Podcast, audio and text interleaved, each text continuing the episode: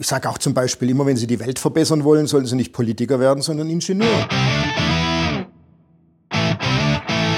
Kammertöne, der Podcast der IHK Heilbronn-Franken. Ja, liebe Zuhörer und Zuhörer, herzlich willkommen zu einer neuen Folge des IHK-Podcasts Kammertöne.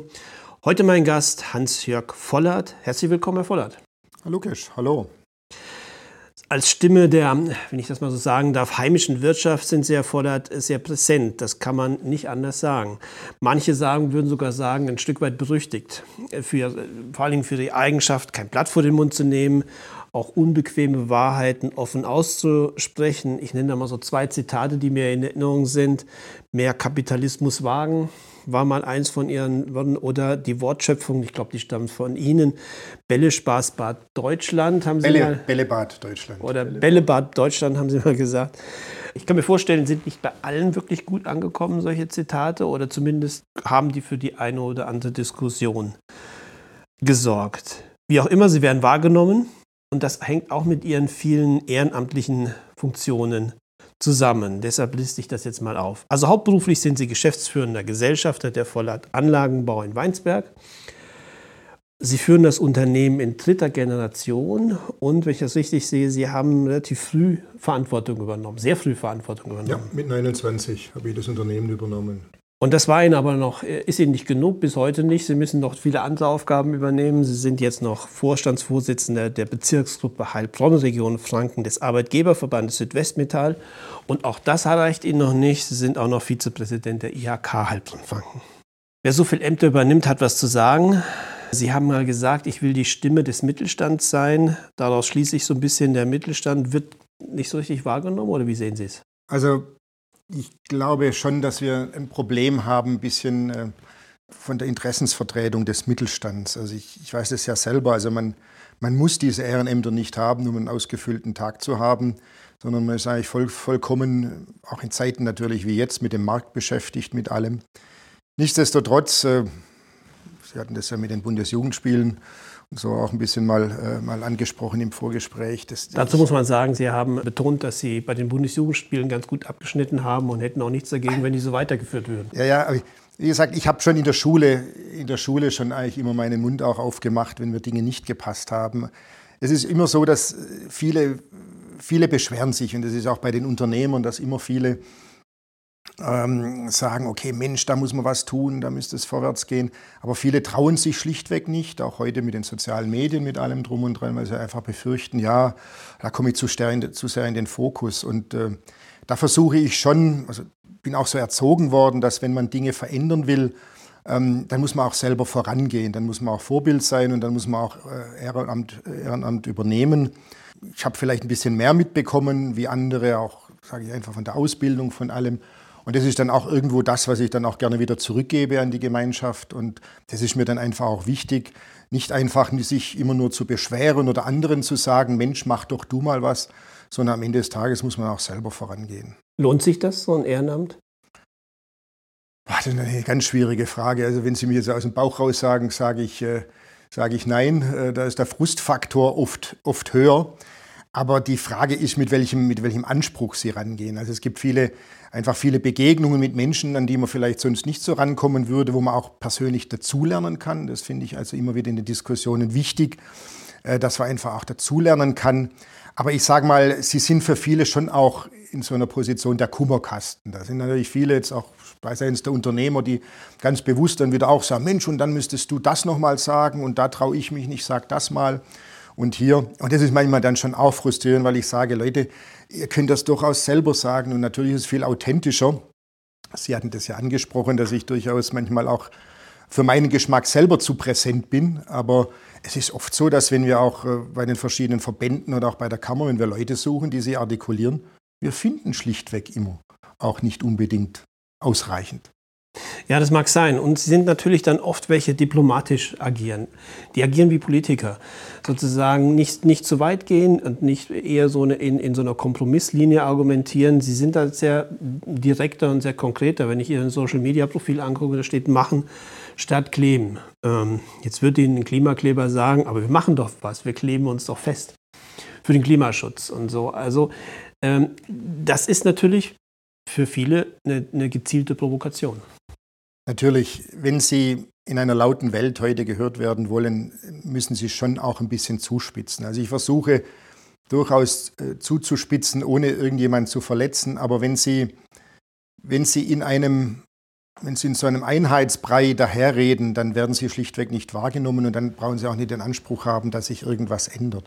Sondern ich denke, es ist wichtig, schon die Dinge auf den Punkt zu bringen. Ich versuche es manchmal auch mit einer, mit einer Prise Humor. Ähm, das ist einfach was, was ich denke, was in der heutigen Zeit auch unheimlich wichtig ist. Also wer nicht mehr über sich selber lachen kann, der, ähm, der ist schon wirklich sehr arm dran.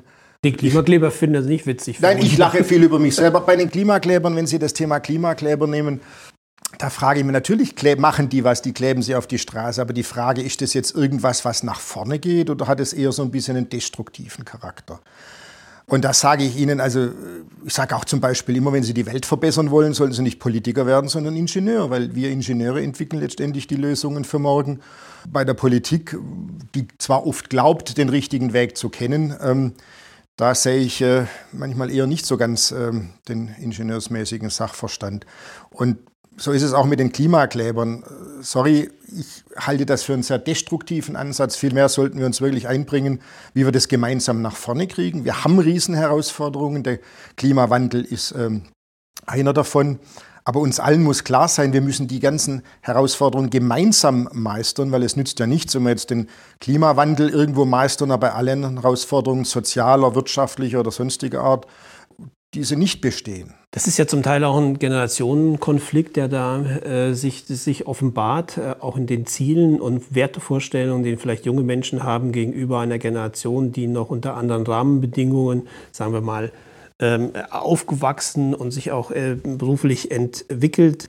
Sie haben, das haben wir eben schon gesagt, sehr jung Verantwortung äh, übernommen in ein Unternehmen und sehen auch, das haben Sie auch schon geäußert, Teile der, der nachwachsenden Generation ein bisschen kritisch. Ich habe jetzt gelernt, dass, man, dass es 600.000 sogenannte Needs in Deutschland gibt. Das sind junge Menschen, die bewusst weder arbeiten noch studieren oder eine Ausbildung machen. Das, was Sie in den Social Media, 600.000 sind das, ja. Okay.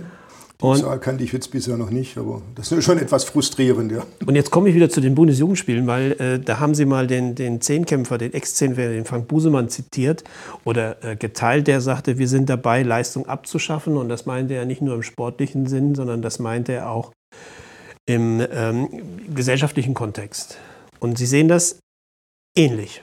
Ja, also wir müssen alle miteinander wieder verlieren lernen. Sorry, wir also ich habe im Sport äh, mehr verloren, glaube ich, als gewonnen. Ich war jetzt im Sport nicht so ganz, äh, ganz vorne dabei. Was ist denn Ihr Sport? Also ich habe früher sehr viel Tennis gespielt, ganz am Anfang ein bisschen Fußball und äh, bin auch Skilehrer. Ich fahre also auch viel Ski. Da war ich etwas erfolgreicher als im Tennis. Aber ich habe zum Beispiel beim Tennis äh, recht früh auch verlieren gelernt und das war für mich schon eigentlich auch ganz wichtig, weil ich konnte als Kind äh, zum Teil sehr, sehr, schlecht, äh, sehr schlecht verlieren. Und das denke ich, wir haben die Möglichkeit, im Sport spielerisch mit den ganzen Themen irgendwo klarzukommen. Ich bin manchmal schon schockiert, wie, wie heute die Eltern dann wirklich, äh, also welcher Leistungsgedanke bei dem ganzen Sport schon, ich sag mal, beginnen mit der F-Jugend oder bei den ganz äh, jungen Jugendlichen zum Teil dabei ist.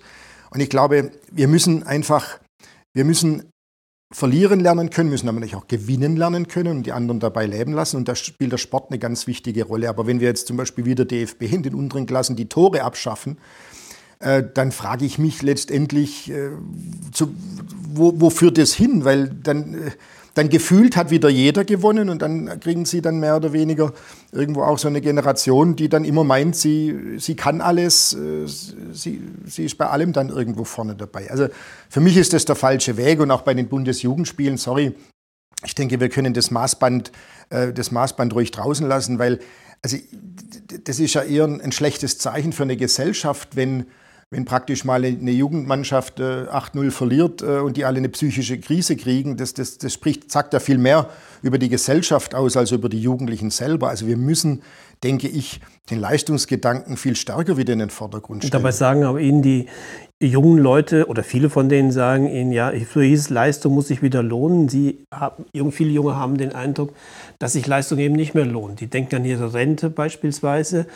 Die gehen in ein Vorstellungsgespräch rein und sagen, ähm, ich lege auch Wert auf die Work-Life-Balance. Das heißt also, der Wert der Arbeit hat für mich nicht mehr den Stellenwert, den es vielleicht für die Generation vor mir noch hatte.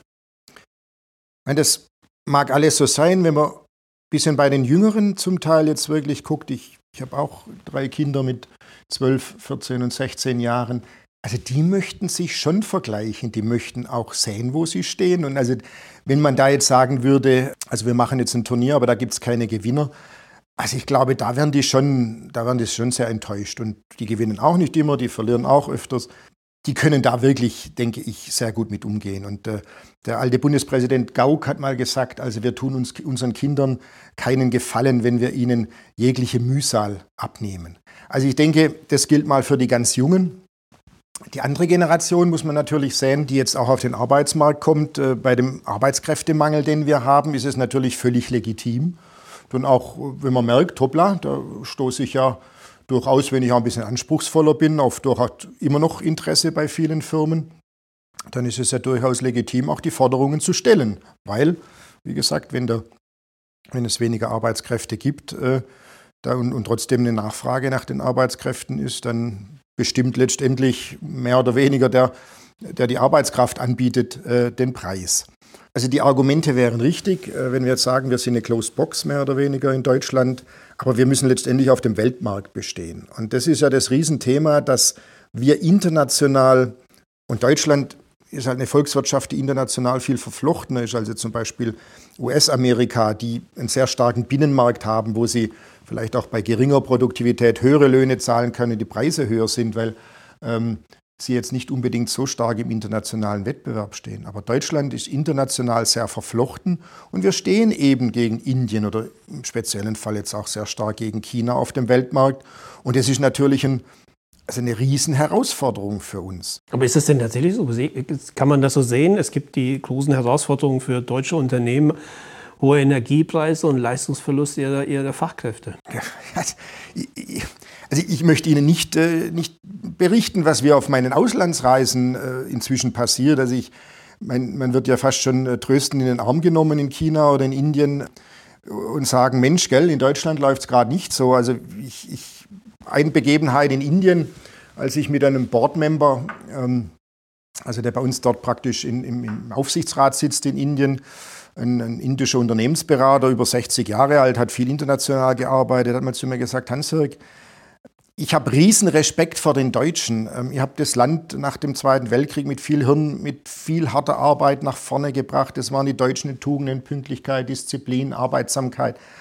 Aber wenn ihr heute glaubt, dass ihr nur mit Hirn irgendwie vorwärts kommt, da draußen gibt es acht Milliarden Menschen, da ist jeder einzelne davon bereit, härter zu arbeiten wie ihr.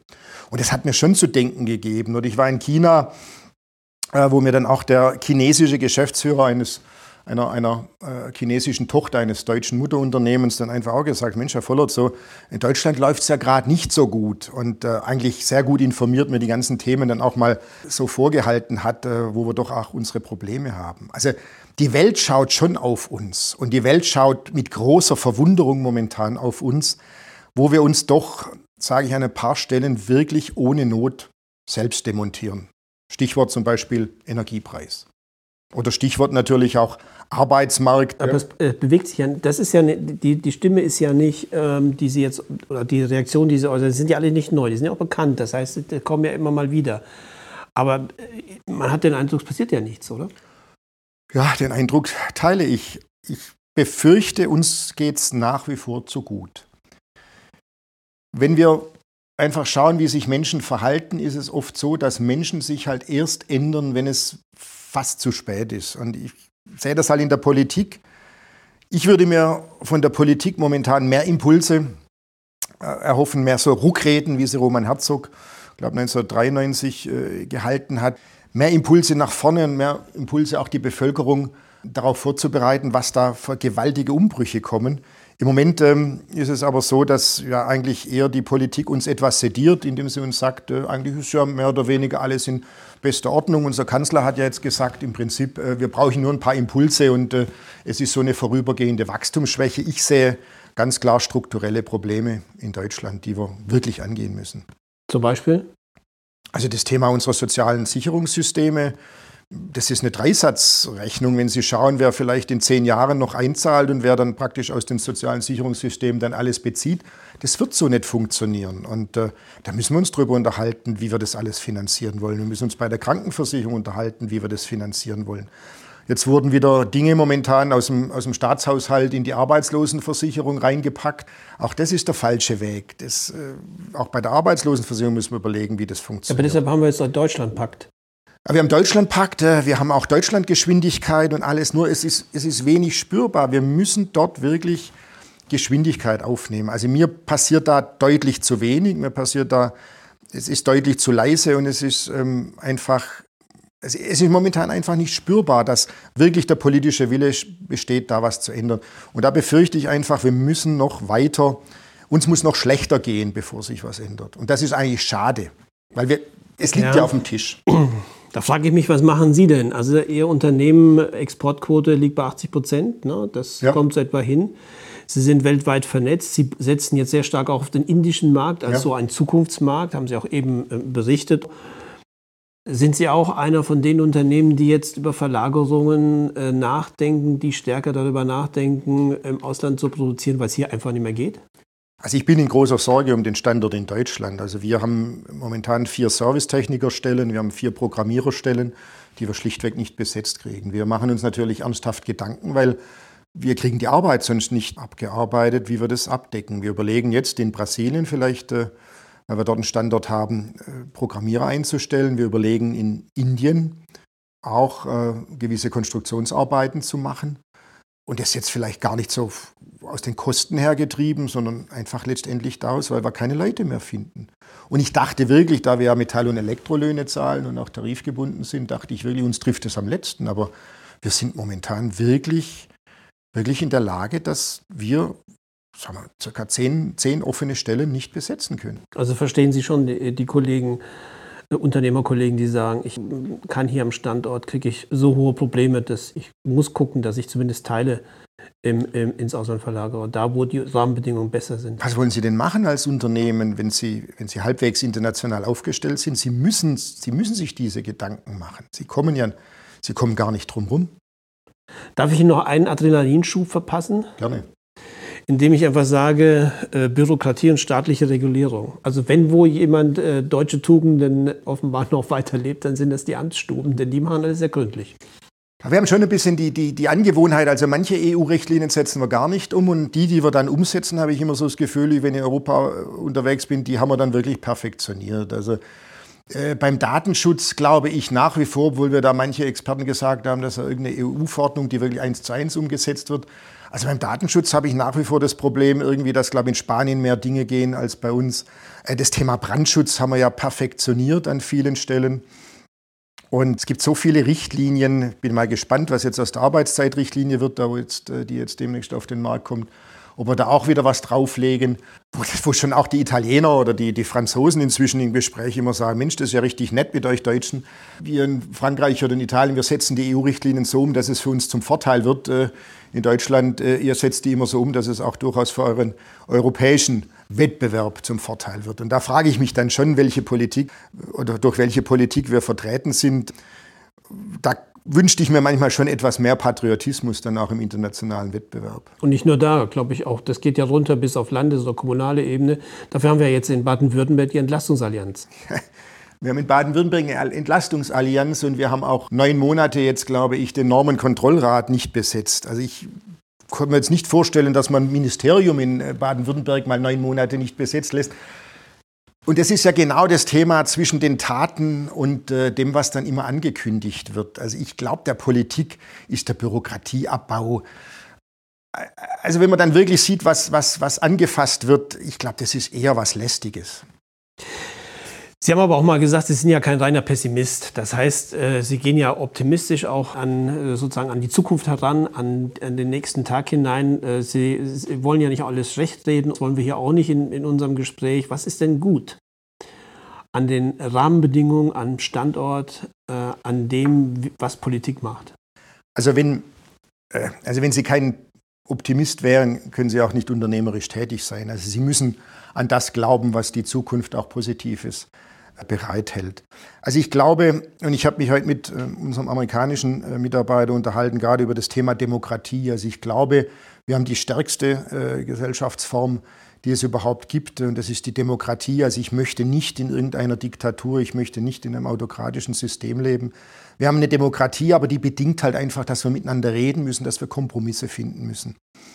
Wir haben in der Vergangenheit, auch mit der Agenda 2010, wir haben wirklich, äh, als die Situation dann ernst war, wir haben gute Kompromisse gefunden und wir haben auch gute Programme gefunden. Und da bin ich dann auch optimistisch, dass uns das auch jetzt in dieser Situation, wo ich wirklich strukturelle Probleme sehe, dass es uns in dieser Situation auch gelingen kann. Wir haben wunderbar oder wir haben wirklich toll, toll ausgebildete Fachkräfte. Wir haben ein relativ äh, gutes Ausbildungsniveau nach wie vor. Wir haben an vielen Stellen auch bei vielen jungen Leuten also nicht das klassische Generation Z, was man immer hört. Wobei es gibt den typischen äh, Vertreter irgendeiner Generation, gibt es nicht. Also ich, ja, das müssen wir mal sagen, nicht alle jungen nee, nee, Leute ich, sind so. Ne? Ich, ich, ich habe ja, so ja, viele junge Leute auch bei uns in der Firma, wo ich einfach sagen, Mensch, die begeistern mich, die, die brennen. Die sind natürlich komplett anders, wieder vielleicht auch wie, wie meine Generation, aber die brennen, die brennen auch von beiden Seiten. Mit denen kann man richtig irgendwas, irgendwas gestalten. Also da gibt es auch äh, wirklich äh, tolle Erlebnisse. Und ähm, wir haben im Moment, wie Sie gesagt haben, tendiert es natürlich bei dem Beamtentum ein bisschen stärker zur Bürokratie. Aber wir haben eine, im Großen und Ganzen eine funktionierende Verwaltung. Also wenn Sie natürlich mit meinen Kollegen dann in, in, Brasilien öfters mal unterhalte, wenn sie natürlich schon bei der Verwaltung öfters manchmal schon vor, vor großen Fragezeichen stehen, äh, dann macht es es natürlich noch unendlich schwerer. Wir haben jetzt miteinander geredet. Wir hätten noch eine ganze, ganze Reihe von weiteren Themen, die wir behandeln müssen. Ähm, machen, das wir machen, das, wir, machen wir die zweite Folge. Das machen wir beim nächsten Mal. Das denke ich auch. Bedanke mich, Herr Voller, dass Sie sich die Zeit genommen haben. Danke für die vielen Anregungen, die wir jetzt auch mitnehmen konnten. Ich glaube, aus jedem Satz äh, haben wir noch einen weiteren Diskussionsbedarf. Also insofern ist das sehr konstruktiv. Bedanke mich also recht herzlich, dass wir hier waren. Bedanke mich auch bei Ihnen, liebe Zuhörerinnen und Zuhörer. Das war der IHK Podcast Kammertöne. Ich sage bis zum nächsten Mal.